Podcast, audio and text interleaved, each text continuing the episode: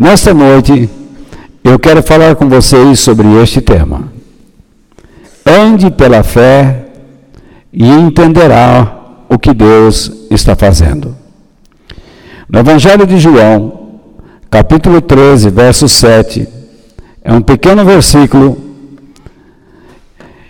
que Jesus diz a Pedro o seguinte, em resposta: Agora você não entende o que eu estou fazendo, porém mais tarde vai entender. Agora você não entende o que eu estou fazendo, porém mais tarde vai entender. Eu espero que vocês tenham recebido minhas notas, eu as envio pelo Telegram e abaixo do do vídeo, caso você queira recebê-las, é só clicar no link para o Telegram e automaticamente você estará inscrito e passará a receber minhas notas. E espero que com elas você possa meditar, estudar e crescer, né? E não é um canal onde as pessoas precisam ser convidadas, basta acessar o link, clicar nele e estará automaticamente inscrito. Mas, mesmo que você tenha as notas diante dos seus olhos, eu vou colocar nos slides e você terá boa parte delas no seu computador ou no seu smartphone, tablet, enfim. Vejamos, ao longo dos seus ensinamentos, Jesus falou muitas palavras profundas e importantes aos seus discípulos. E entre elas, aqui está no nosso texto base, e que pode facilmente passar desapercebida devido ao seu contexto. Nem sempre entendemos tudo o que Deus está fazendo, concordam? Mas, se nos dispormos a viver pela fé, logo compreenderemos os propósitos de Deus. Então, é isso que eu quero tratar com vocês hoje. Jesus falou muitas coisas difíceis de se entender devido à a, casca dura da religiosidade da sua época. Mas os ensinamentos de Jesus não são difíceis. A dificuldade se encontra em morrermos para nós mesmos e vivemos uma vida dedicada para Deus.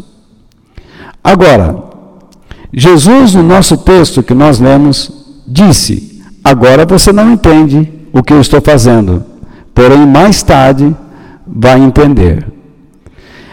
Esta, esta linha em toda a sua fala passa facilmente desapercebida por causa do contexto, correto?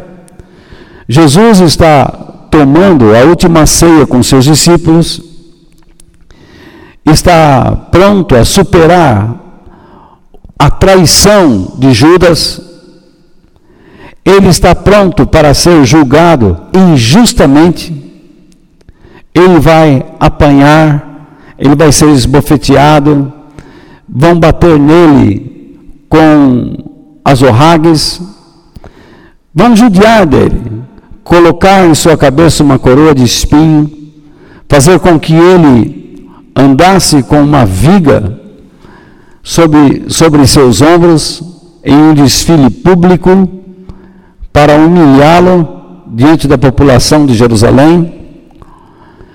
E ele sabe de tudo isso. Ele sabe que será crucificado entre bandidos injustamente. Mas antes destas coisas, ele come, ele conhece a vontade de Deus para a sua vida, e ele faz algo curioso. Ele tira a sua capa, pega uma toalha, amarra em sua cintura e chama os discípulos para perto e começa a lavar os seus pés. Ele assume uma posição de servo, um servo humilde dentro da casa. Mas seria bom que você entendesse o que significa lavar os pés. E eu vou colocar para vocês agora. Lavar os pés era, em essência, um costume tipicamente judaico, que está ligado ao quê? A uma cerimônia, a uma cerimônia de purificação. Vamos entender isso. A pessoa, para entrar em uma casa de um judeu religioso, permitia que o escravo da família, o escravo mais humilde da família, lavasse os seus pés, para que toda sujeira de fora ou o pó das ruas fosse limpo e não permanecesse no chão da moradia. Vocês entendem isso? Então, cada vez que você entrasse numa casa como convidado de um judeu religioso, lá vinha um homem com uma bacia e uma toalha, o mais humilde escravo ou servo, e ele então pediria que você tirasse as sandálias, você ficaria descalço, colocaria o, o pé dentro da água e ele então lavaria todo o seu pé, massageando, dando um refrigério e tirando todo o pó, para que não ficasse nenhuma sujeira daquela trazida da rua. Era um ato de purificação.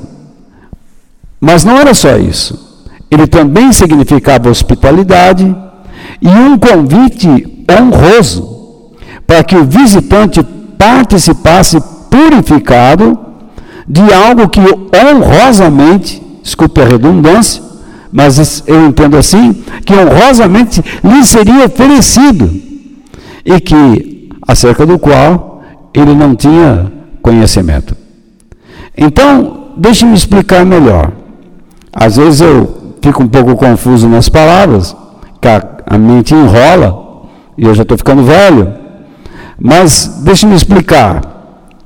Então a pessoa lava os pés, e aquilo não era só uma, uma cerimônia breve de purificação, mas também de hospitalidade.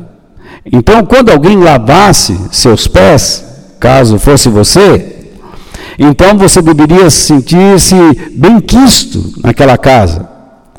E principalmente você perceberia que havia honra no convite que lhe foi feito. O intuito era que você participasse com honra, purificado, tá? Purificado de toda sujeira do mundo, de fora, para uma outra cerimônia que você não sabia o que era, por exemplo, algum jantar, o que eles vão servir? Não sei mas seria alguma coisa boa. Você iria participar do prazer, dos propósitos daquela família e você seria uma pessoa muito importante naquele lugar. O fato então de alguém lavar os pés, purificar seus pés, limpar seus pés, o tornaria uma pessoa importante, tá? Sem você não haveria a, a plenitude da festa. Então, foi nesse ambiente que Jesus fez uma declaração, na qual existe, reside uma realidade profunda e que expressa nossa experiência com Deus. Que experiência é esta? Assim como alguém entra numa casa, tem seus pés lavados, ele sabe que é um convidado de honra, e então ele vai participar de algo purificado, mas de algo que ele não sabe o que está lá, ele não sabe o que lhe será servido, mas por causa do ato, ele se sente honrado. Então ele sabe que é uma, é uma pessoa importante, pelo menos para aquela família que o convidou. Então, quando Jesus lava os pés de seus discípulos, você tem que começar a imaginar desde agora que tudo isto que eu apresentei a vocês está lá em todo o seu contexto. Jesus vai lavar os pés dos seus discípulos, vai purificar ah, de sujeiras, de imundícias, do pó do mundo, mas ele está declarando algo. Eu quero ser hospitaleiro. E estou fazendo um convite honroso para vocês participarem do meu reino, tá? Ainda que vocês desconheçam os propósitos divinos futuros. Será que deu para entender? Muito bem. Então, o que é que Jesus está fazendo ali de importante? Ele está dizendo para as pessoas o seguinte: eu lavo seus pés, vocês não entendem, mas eu quero que vocês saibam que estão em uma boa companhia. Numa, na companhia de alguém que é honesto a vocês, íntegro. Eu quero que vocês entendam breve a razão de tudo isto. Agora você não compreende, Pedro, mas você vai entender. Entendemos o que Jesus disse, eu peço que vocês leiam aí. Entendemos o que Jesus disse, nos ajudará nos momentos em que não entendemos as razões de Ele nos conduzir por caminhos que nos parecem confusos e dolorosos. Você há de convir comigo, volte para mim. Você há de convir comigo que muitas vezes o caminho que Deus conduz a sua vida, ele é confuso. Você fica perplexo. Tanto que Paulo, ele declara aos coríntios que muitas vezes ele se encontra perplexo, mas não desanimados. Paulo também declara que o caminho de Deus não é fácil, ele é doloroso. Então voltemos para o texto. Frequentemente, não sabemos o que Deus está fazendo em determinados momentos. Mas se somos conhecedores de parte das Escrituras Sagradas, nós não deveríamos ficar aflitos. Portanto, confiemos nele pela fé. Então, se nós conhecemos o caráter de Deus, nós sabemos que estamos em boa companhia. Deus não nos quer mal, mas Ele não nos livrará de aperfeiçoamentos. Porque o seu ideal para conosco, além de querer nos levar para o céu, é que nós tenhamos uma vida pura, porque foi assim que ele criou Adão e Eva. Eles eram puros, mas se entregaram à impureza. Quem entra no reino de Deus, quem entra na casa de Deus, precisa aceitar a purificação. Afinal de contas, Jesus disse: Bem-aventurados, felizes, abençoados os limpos de coração, porque eles verão a Deus. Ver Deus, eu creio que é o nosso maior desejo. Algumas pessoas dizem assim: eu não vejo a hora de ir para o céu, porque lá não vai ter mais dor, porque lá não vai ter mais morte, lá não vai ter mais lágrimas, lá não vai ter mais doença, lá não vai ter mais isto ou aquilo. Gente, isto não é nada. Eu quero estar no céu para ver a face de Deus. Eu quero ver a sua glória. É por causa da face de Deus, é por causa da sua glória que estas coisas não existirão lá. Eu quero estar na presença de Deus e desfrutar aquela grandeza, aquela beleza toda. Vocês não se esqueceram do que Moisés pediu ao Senhor? Senhor, deixa-me ver a tua glória, deixa-me ver a tua face. E Deus disse a ele o que? Moisés, ninguém pode ver a minha face, a glória do meu rosto, sem antes morrer. Mas eu vou fazer algo. Você vai ficar no meio de duas pedras e eu vou passar e você me verá pelas costas. Imagine aquela cena. Jesus então está dentro de uma rocha fendida, rachada, machucada. E o que é essa rocha? Jesus. E é lá que nós devemos estar.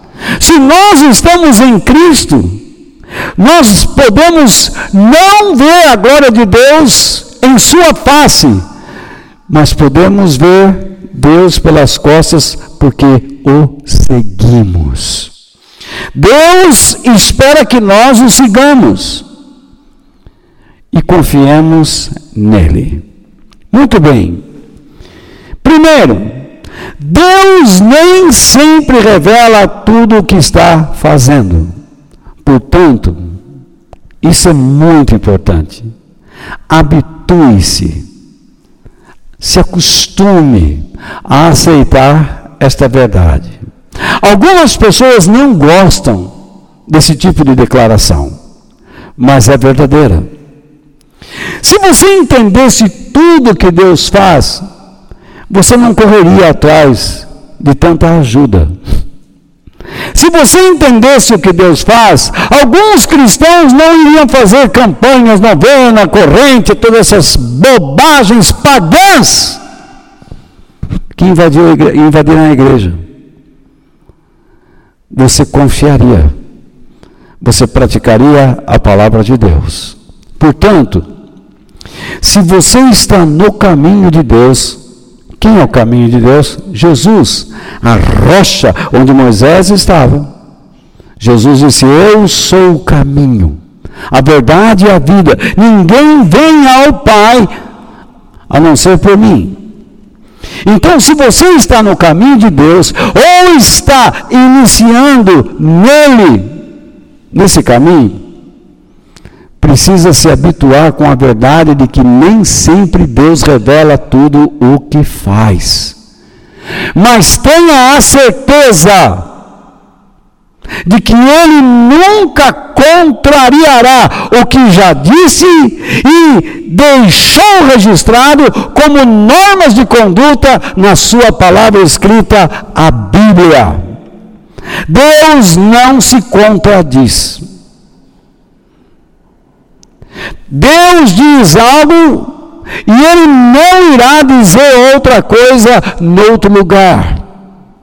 Deus é o único ser estável que nós podemos conhecer. Por isso a palavra de Deus diz que Deus em seu caráter é o mesmo ontem, hoje e eternamente. Ele não muda. Ele é o mesmo. Por isso, eu tenho muitas preocupações quando nós começamos a formar uma igreja e tentamos adaptar uma igreja a uma cultura. Invariavelmente e lamentavelmente, nós acabamos com essa atitude distorcendo o caráter de Deus, fazendo concessões para que aquelas pessoas o aceitem. Então, em vez de dependermos do Espírito Santo, nós vamos criando métodos. Repare como as pessoas conversam hoje.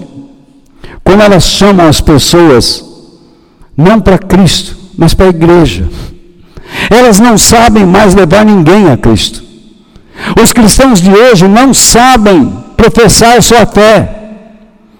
Eles não sabem conduzir as pessoas a Deus. Eles dizem assim: ó, vamos na igreja, é bom. Você vai ver como é bom. Eles vão fazer uma oração por você e você vai melhorar. Mentem! Quem disse que Deus está dizendo que a vida da pessoa vai melhorar? Eu estou cansado de ouvir cristãos que já me disseram e me dizem: Walter, minha vida virou de perna para o ar, o que é está acontecendo? Será que Deus está com raiva de mim? Não.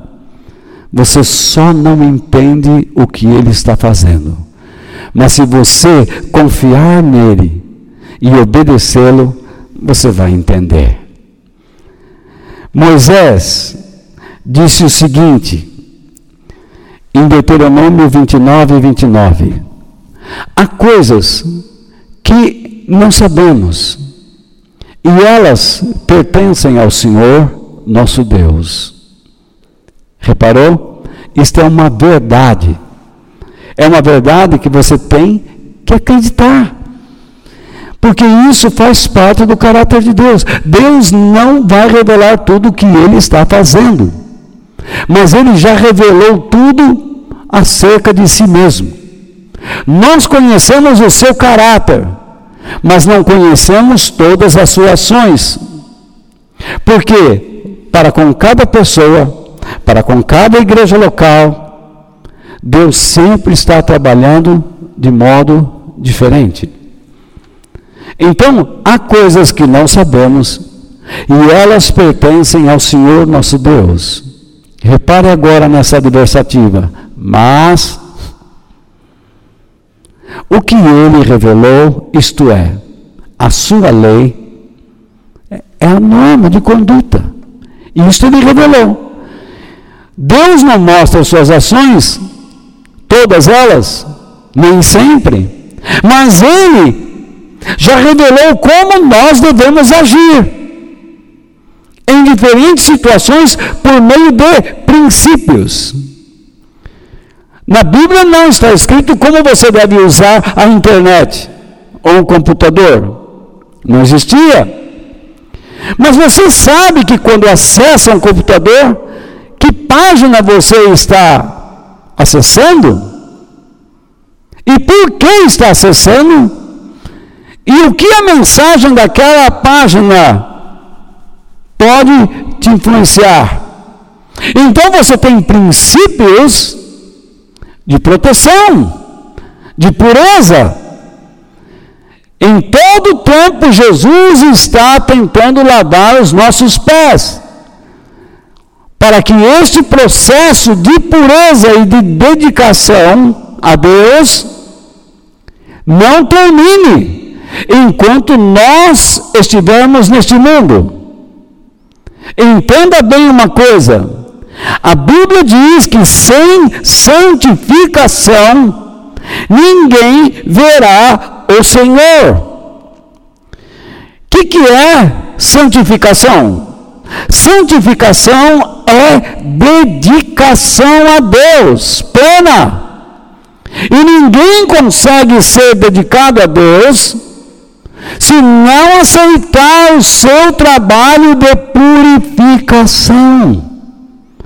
Tudo que eu estou dizendo aqui é de suma importância.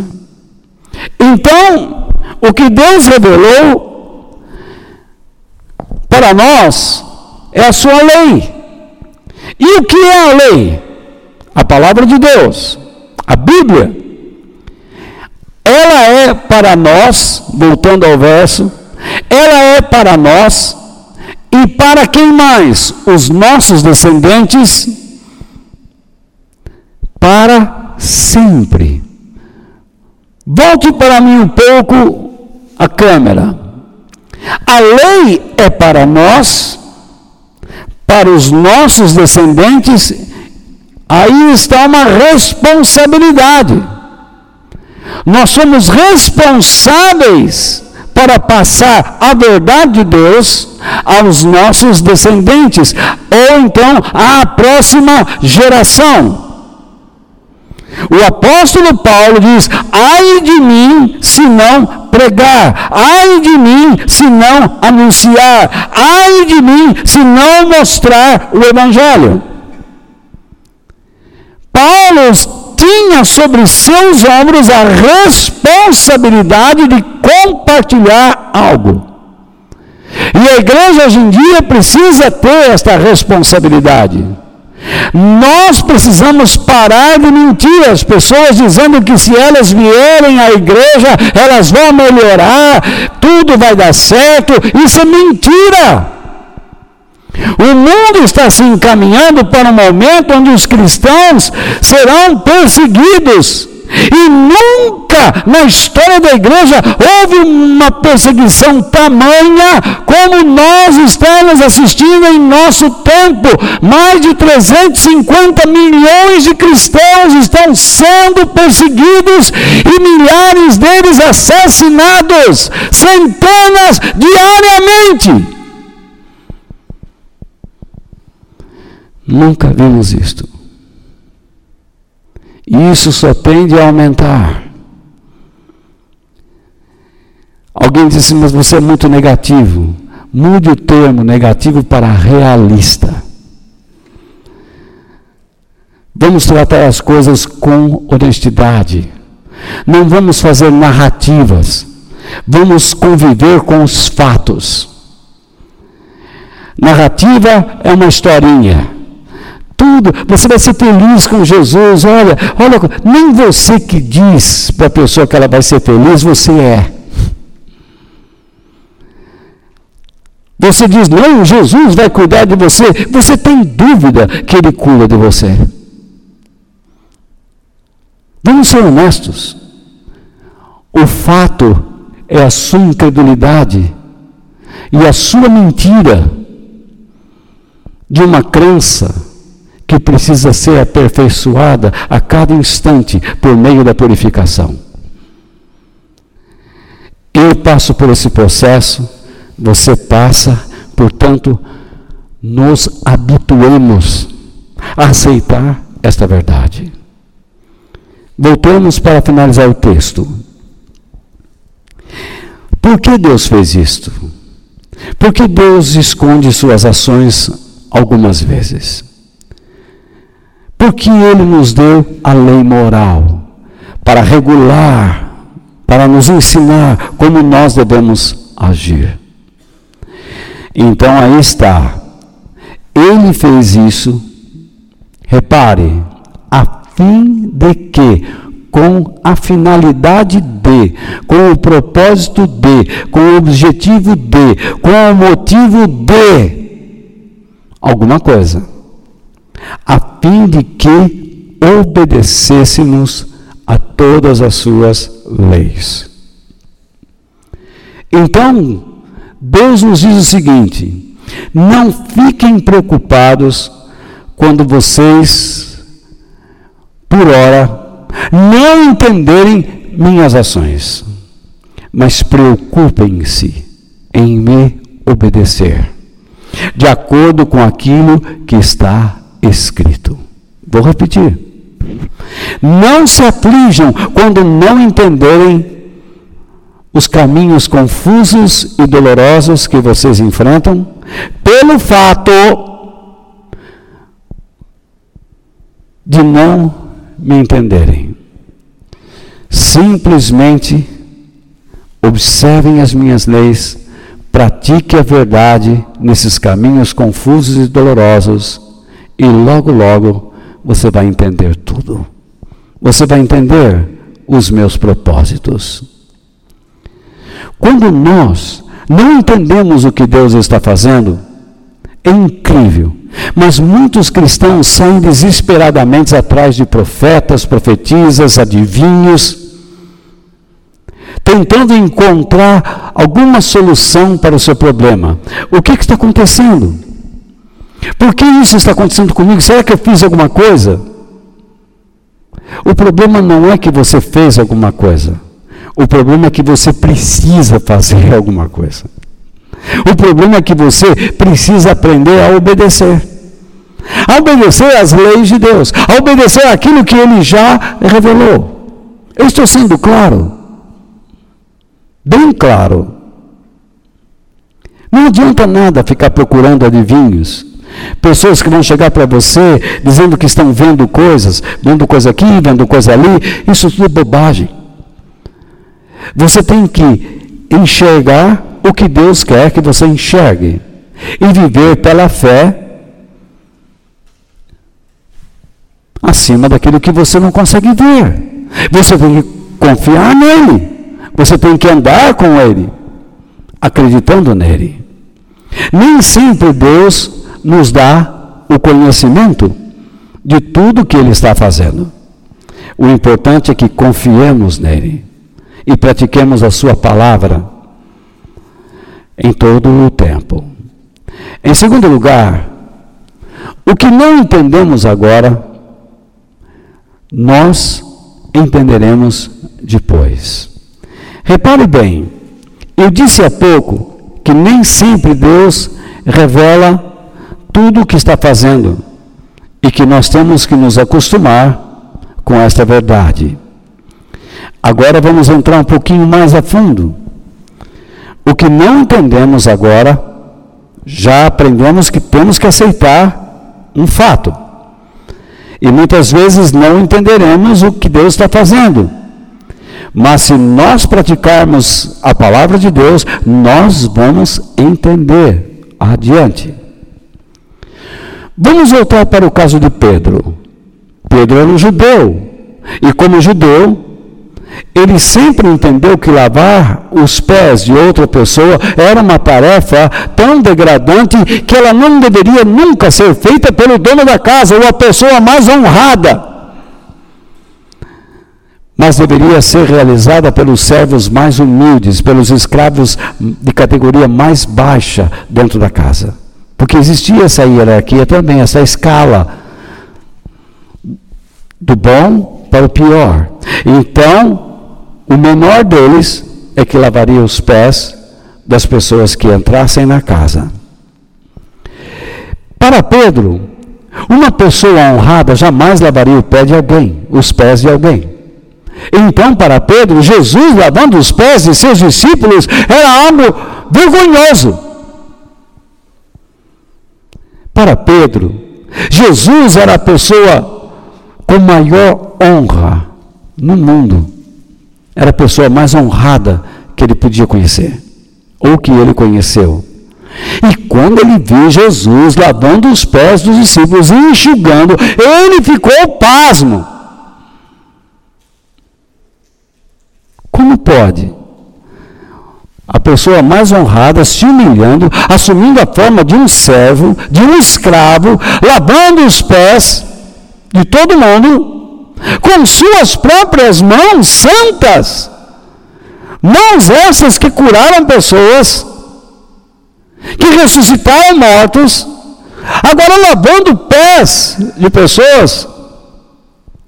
O que Pedro não conseguia enxergar é que, por trás daquela cena, somente Deus conhecia todas as mazelas, as impurezas, os pecados, a fragilidade ou as fragilidades de cada um. O ato de Jesus representava muito mais do que um ritual judaico. Era algo que deveria acontecer constantemente. Tá? Purificação, hospitalidade, um convite para uma cerimônia honrosa, para um momento honroso, elevado. Pedro ficou tão indignado porque ele acreditava que quem deveria se ajoelhar para lavar os pés de Jesus era ele. Ele, Pedro. Ele não convocou o outro. Ele não disse nós. Ele disse eu. percebe uma coisa? Pedro enxerga, ele vê Jesus, seus olhos veem Jesus lavando os pés, mas ele não tem percepção espiritual. Ele vê Jesus e já logo faz suas conclusões. E o que tomou conta do seu coração? Orgulho. E quando ele fala, Senhor, sou eu? Veja só, eu quero que vocês leiam comigo. Ele dá um passo para trás e diz isso daí, ó. O Senhor nunca lavará os meus pés, disse Pedro. Se eu não lavar você, não será mais meu discípulo, respondeu Jesus. Olha que trancada. Pedro está tentando honrar Jesus ou ganhar posição. Pedro está tentando honrar Jesus ou crescer no seu conceito. Então veja lá, o sentido das palavras de Jesus a Pedro é que se o seu discípulo, no caso Pedro, recusasse a sua ação de lavar seus pés, por não entendê-lo, ele não tomaria parte no honroso propósito divino, o qual, imagine, ainda lhe era incompreensível. Ele não entendia o propósito de Deus para a vida dele. Três anos ao lado do Senhor. Três anos. E ainda ele não tinha percepção espiritual. Eu vejo pessoas que ingressaram na igreja e acham que são capazes de ensinar pessoas que estão lá há mais tempo. Pessoas dedicadas, pessoas que estudam a palavra de Deus, com as quais eles deveriam sentar, ouvir, dialogar, compartilhar, escutar e aprender. Mas não. Leem alguns livros que estão aí nas estantes e acham que já podem sair por aí ensinando tudo e todo mundo. Quando não entendemos as razões divinas, em certos momentos, tenha a certeza de que temos que enfrentar situações as quais nos conduzirão à pureza de alma. Ou nos farão lembrar de que necessitamos ser purificados, a fim de cooperarmos com Deus para algo que desconhecemos, mas muito específico e precioso tanto para Deus, para nós e aos que nos cercam. O que eu quero dizer com isso? Às vezes nós não entendemos o que está acontecendo. E começamos então a correr atrás de oração, pedidos de oração. Nada de errado você pedir oração para que pessoas orem com você, para que você receba a força de Deus, tudo. Mas quando você começa a tentar buscar adivinhos dentro da igreja, você pode ver alguma coisa, se tem alguma revelação, se tem alguma coisa, você está vendo alguma coisa em mim. Eu nunca ouvi um, um profeta, uma profetisa, eles que se intitulam assim, dizer para alguém: você está em pecado. Sempre eu escuto, tem um, um, um bicho estranho atrás de você, é, é, tem um inimigo aí, é, tem uma coisa tentando puxar o teu, o teu tapete, tem uma coisa tentando destruir o teu casamento, tem alguém querendo acabar com a tua vida, tem um trabalho sendo feito. Meu Deus do céu.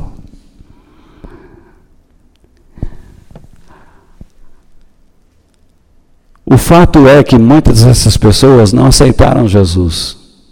Eles continuam na velha religião, nas velhas práticas. Eles ainda não se conscientizaram, não têm percepção espiritual. E cabe a mim tentar explicar isso, e eu estou tentando. Você não percebe o que Deus está fazendo numa situação. E Deus vai usar esta situação para o quê? Para te purificar. Você não entende aquele momento. É um momento doloroso, é um momento confuso. Eu não sei o que você está passando. É uma tristeza, é uma rejeição, é um momento agudo, é uma pressão, causa aflição. Muito bem, você talvez não esteja entendendo nada. Você diz assim, mas eu, eu amo a Deus, por que isso está acontecendo comigo? O que, que eu fiz de errado? O problema não é o que você fez de errado. O problema é que Deus está convidando você para entrar dentro de um processo de purificação. Gente, entenda bem: se ainda que eu ande pelo vale da sombra da morte, não temerei mal algum, porque tu estás comigo. Você não anda pelo vale da sombra da morte o tempo todo, mas há momentos em que você terá que passar por ele. Mas você tem que confiar que você está em boa companhia. Deus o está convidando para participar de algo que fará bem à sua vida e não só a você, dará alegria a Ele, porque através da sua vida, da sua experiência, Ele vai alcançar outras pessoas. Se você é um leitor da palavra de Deus, você vai notar que este princípio aparece em todas as suas páginas, praticamente, por meio da história ou das histórias de homens e mulheres que foram chamados por Deus a fim de executarem trabalhos específicos e especiais. Portanto, terceiro, atente para os exemplos de homens e mulheres em situações desconfortantes. Sim. Na Bíblia nós temos vários exemplos de pessoas que passaram por situações confusas e dolorosas. Você tem aí em mãos, nas minhas notas, e eu vou descrever alguns. Abraão, por exemplo. Deus disse que faria dele uma grande nação. Já velho, ele e sua mulher, cadê o filho? Não chega. Que confusão! Como é que Deus vai fazer de mim uma grande nação sem um filho? Nasceu Isaac. Então vem Isaac. Sabe o que Deus faz? Abraão, vá ao Monte Moriá e mate o seu filho. Sacrifique-o.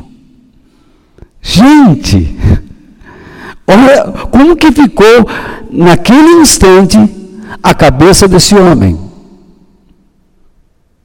Como ficou? Mas ele se recompôs,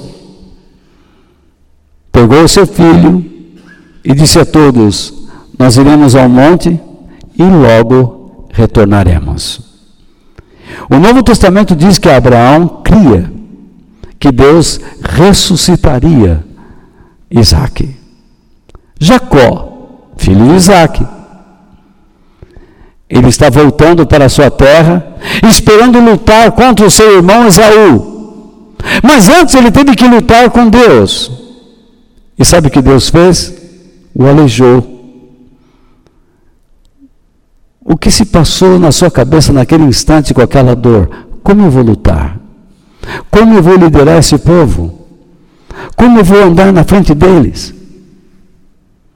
O líder mancando.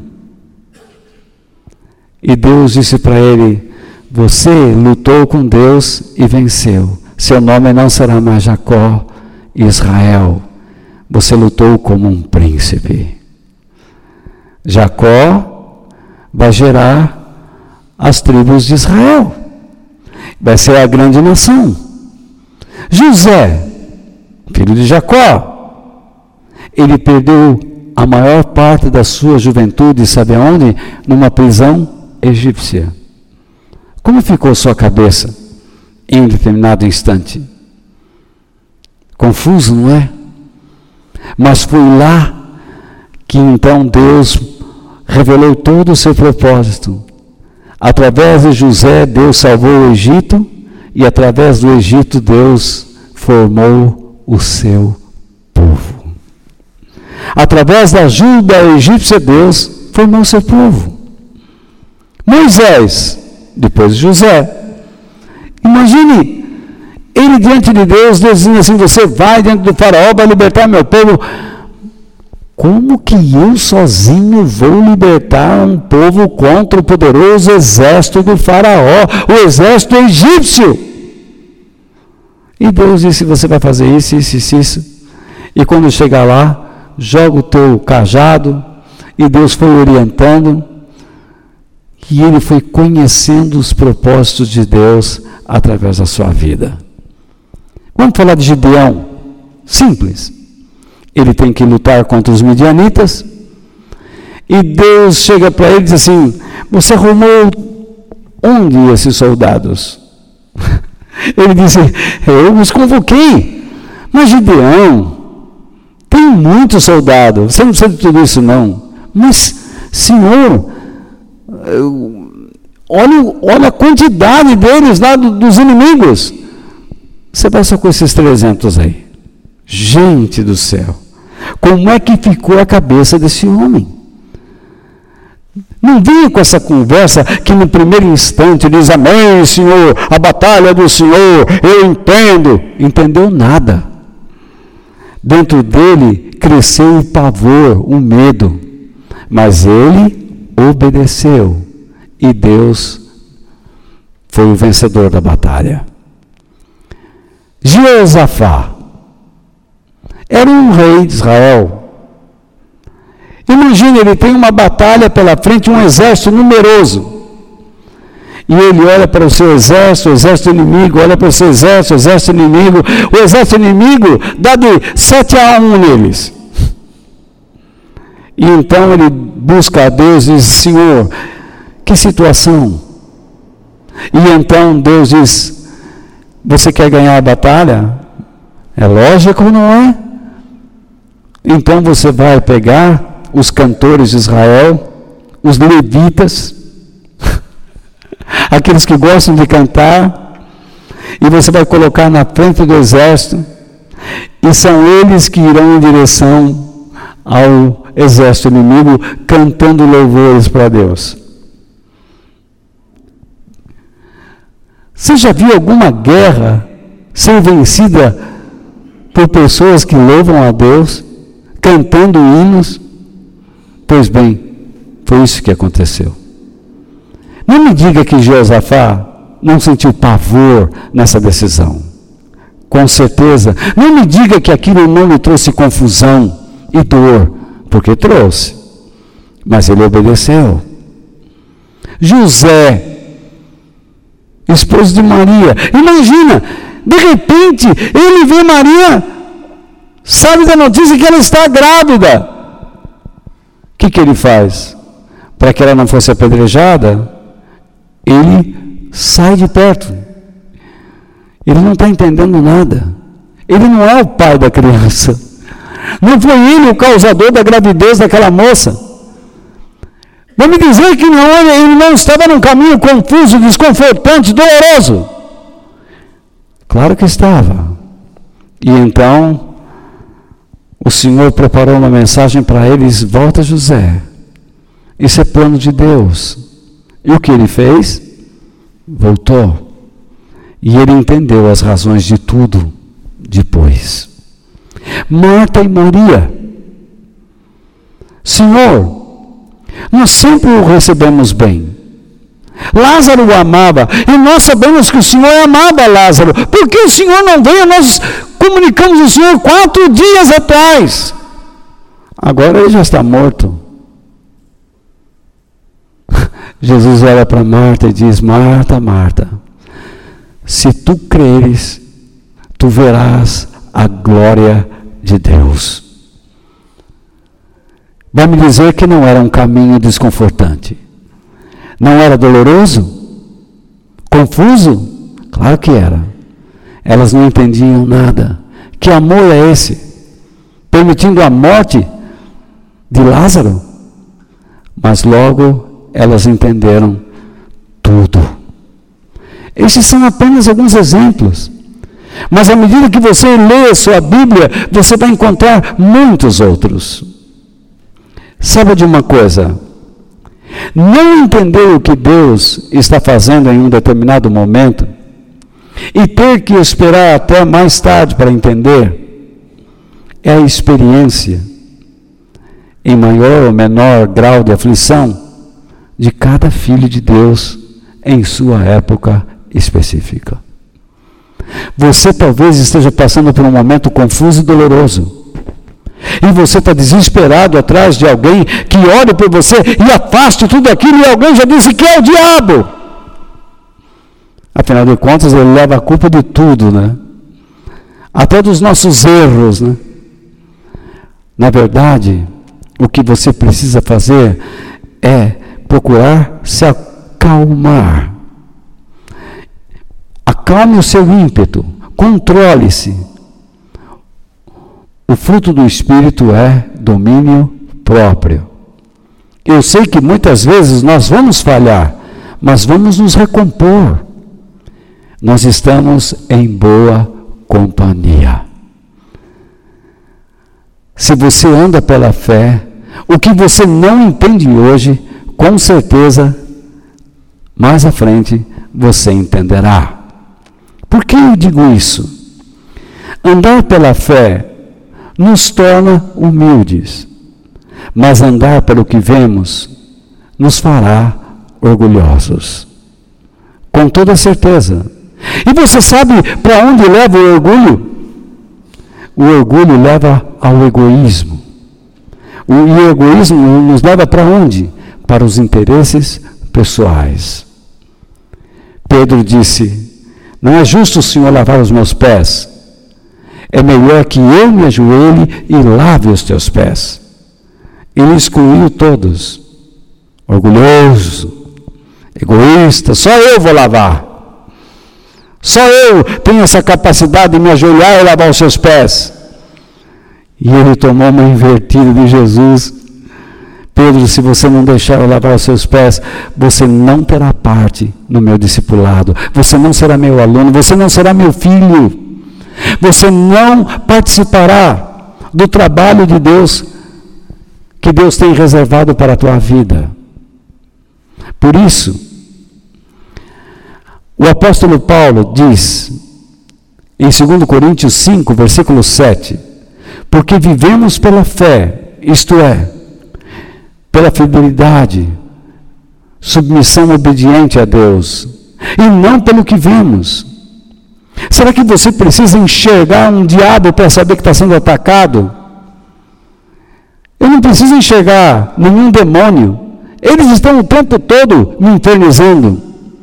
Mas dentro de mim mora o Espírito Santo. Dentro de você está o Espírito Santo. E é maior aquele que habita em nós do que aquele que está no mundo. Quando você vai aceitar isso? Aceite já. Habitue-se. E mesmo sendo habitado pelo Espírito Santo, você vai passar por caminhos confusos e dolorosos, porque o Espírito Santo não vai revelar as suas ações por você, mas ele vai revelar como você tem que andar. Eu espero não estar sendo cansativo.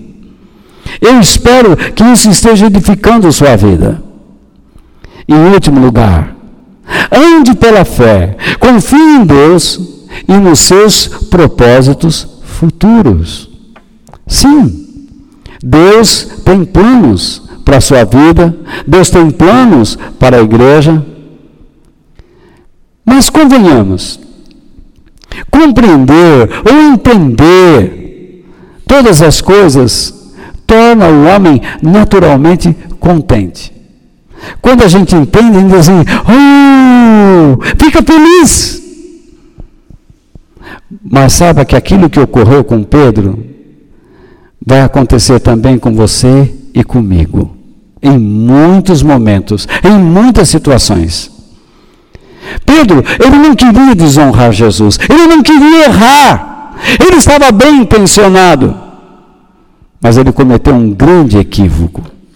Veja só, o medo de desonrar Jesus se tornou um grande pecado na vida de Pedro. E pela mesma razão, nós nos parecemos com ele. E por não confiarmos em Deus, pecamos por omissão e timidez. Medo. Nós nunca entenderemos uma circunstância melhor do que Deus. E às vezes, por medo de desonrá-lo, deixamos de realizar os seus propósitos. Às vezes, Deus permite situações difíceis em nossas vidas, não é para nos castigar, mas para nos purificar. Ele nunca irá nos abandonar, pois nós estamos em boa companhia. No entanto, no meio deste processo de purificação, existe algo reservado para nós que desconhecemos. E nós precisamos ser preparados para esta situação que desconhecemos.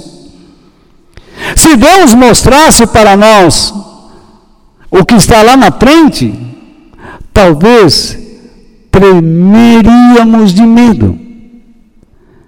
Mas muitas vezes há pessoas que tremem de medo por causa da situação, porque não confiam em Deus e então impedem o seu trabalho. Eles dizem assim: sabe, eu sei que lá onde eu trabalho tem pessoas que estão perguntando sobre a minha fé, mas e, e, se eu disser algo errado, o que será? Eu vou desonrar a Deus. Do que você tem medo? Sabe o que isso está lhe dizendo? Que você não conhece a sua fé, que você não conhece Deus. Eu não estou dizendo que você não é sincero. Eu estou dizendo que você é displicente. Que você é preguiçoso. Que você precisa começar a conhecer mais do caráter de Deus. Porque Deus vai colocar você em situações sempre em situações confusas e dolorosas. Não há como nós escaparmos disso. Nenhum homem, nenhuma mulher na Bíblia que foi chamado por Deus escapou dessas situações. E nem você e nem eu escaparemos. Todos nós passaremos por isso. Mas a verdade é que nós não podemos confiar no nosso próprio entendimento, na nossa mente para fazermos a vontade de Deus. É impossível. A nossa mente é limitada. Ela só vai buscar o que nós queremos. Ela só irá nos elogiar. Ela irá nos transformar em vítimas. Quando Deus está dizendo, eu vou fortalecer você, a mente vai dizer, eu estou me enfraquecendo. Ela tem uma teimosia persistente por tendência, a nossa mente é teimosa.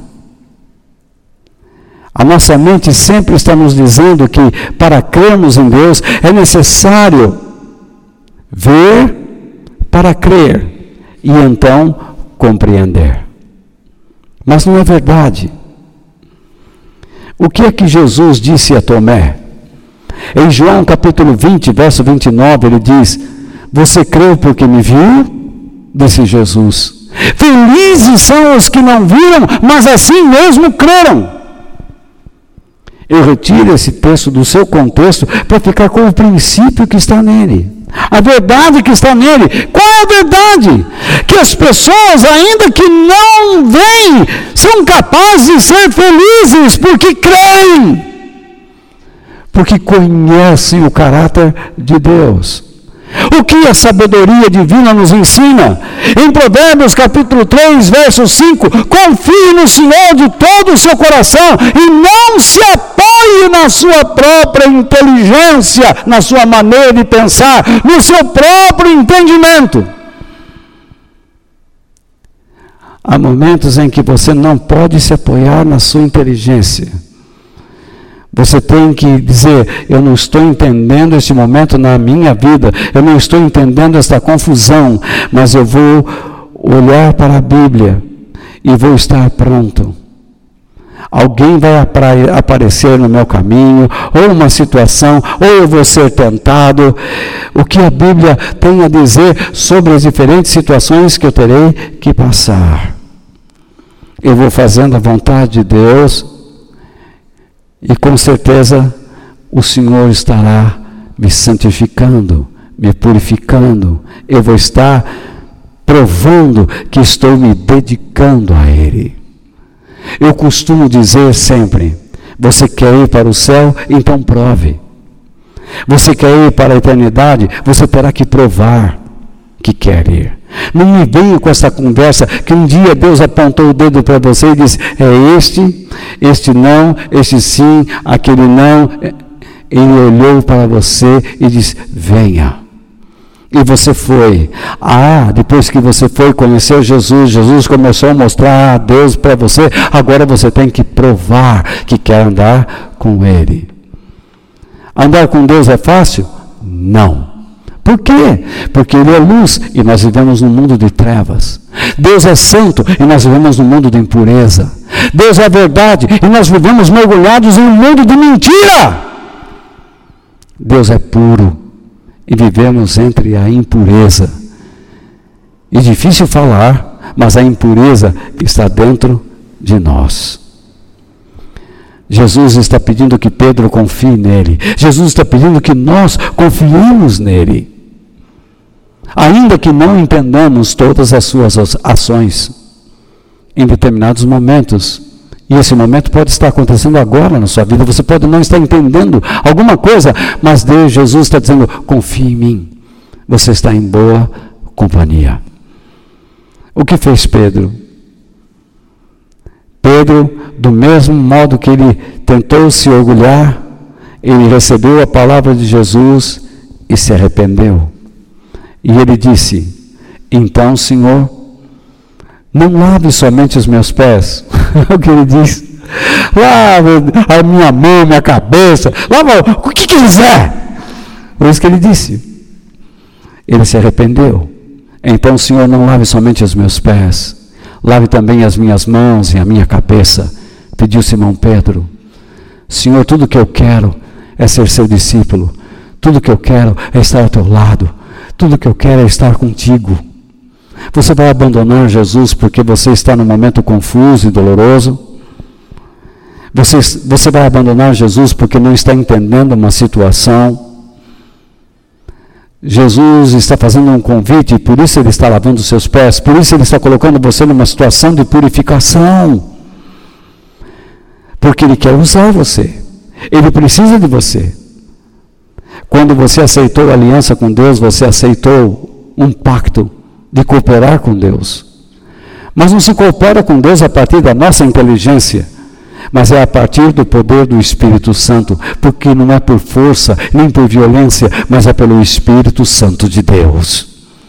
Louvado seja Deus, louvado seja o Senhor, bendito seja Deus para todos sempre. Porque a nossa força, a nossa subsistência, a nossa vida vem dele. Nós respiramos Deus, nós sorrimos para Ele, nós nos movimentamos para Ele, nós vivemos para Ele, para expressar a Sua glória. Mesmo Pedro se arrependendo, mesmo querendo passar não, não, não é, mesmo Pedro querendo permanecer em Jesus, ele não imaginaria, ele nem imaginava que iria passar por uma situação terrível. Logo, logo, poucas horas depois, ele negaria Jesus por três vezes. De novo, ele afunda Oh, Senhor, lava os meus pés, lava minha cabeça, lava minhas mãos. Eu quero andar contigo. Tá, Pedro, você vai andar. Mas antes que o galo cante, você me negará três vezes. Você vê como que é a vida. De novo ele está no momento confuso e doloroso. Mas agora o momento ele criou e foi avisado sobre ele. Foi avisado.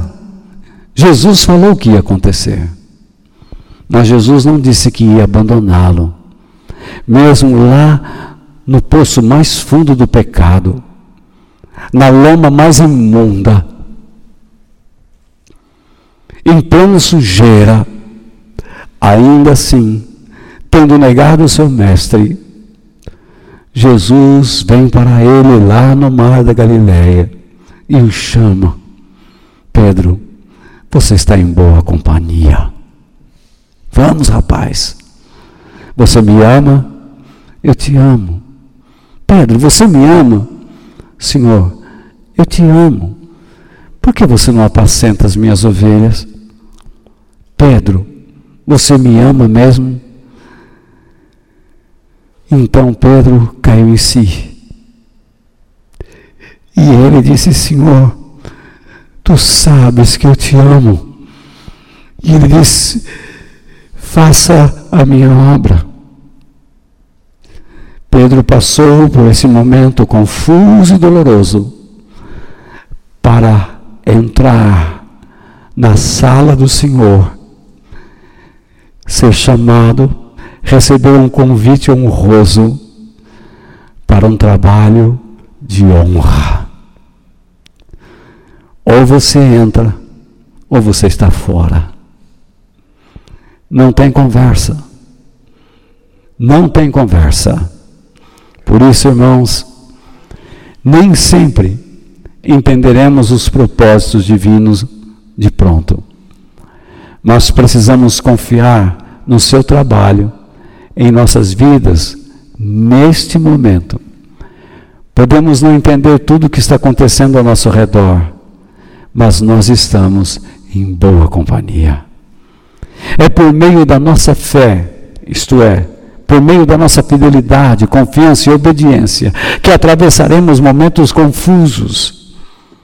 E confiando no Senhor, nos seus propósitos, seremos guiados por caminhos certos e logo entenderemos tudo. Logo Jesus volta e entenderemos mais tudo tudo, tudo. Mas eu acredito que vamos entender ainda os propósitos de toda esta confusão global, de toda a corrupção, de toda a maldade. Mas no meio de tudo isto, pratique a palavra de Deus. Ande pela fé. Ainda que você não entenda tudo, você entenderá logo. Não confie de modo algum no seu entendimento. Veja o que a palavra de Deus diz. Lembre de Deus em tudo o que fizer, e Ele lhe mostrará o caminho certo. Provérbios capítulo 3, verso 6. Agora você não entende. Mesmo assim, não se esqueça dele. Você está passando por uma confusão, um momento de dor. Lembre-se de Deus. Pratique o que você conhece. Aprenda cada vez mais. Não perca oportunidades. Jamais. Na sua casa, fora dela, na igreja, com seus filhos, seu marido, sua esposa.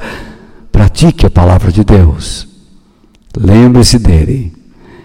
E à medida que você anda, você sabe que está no caminho certo.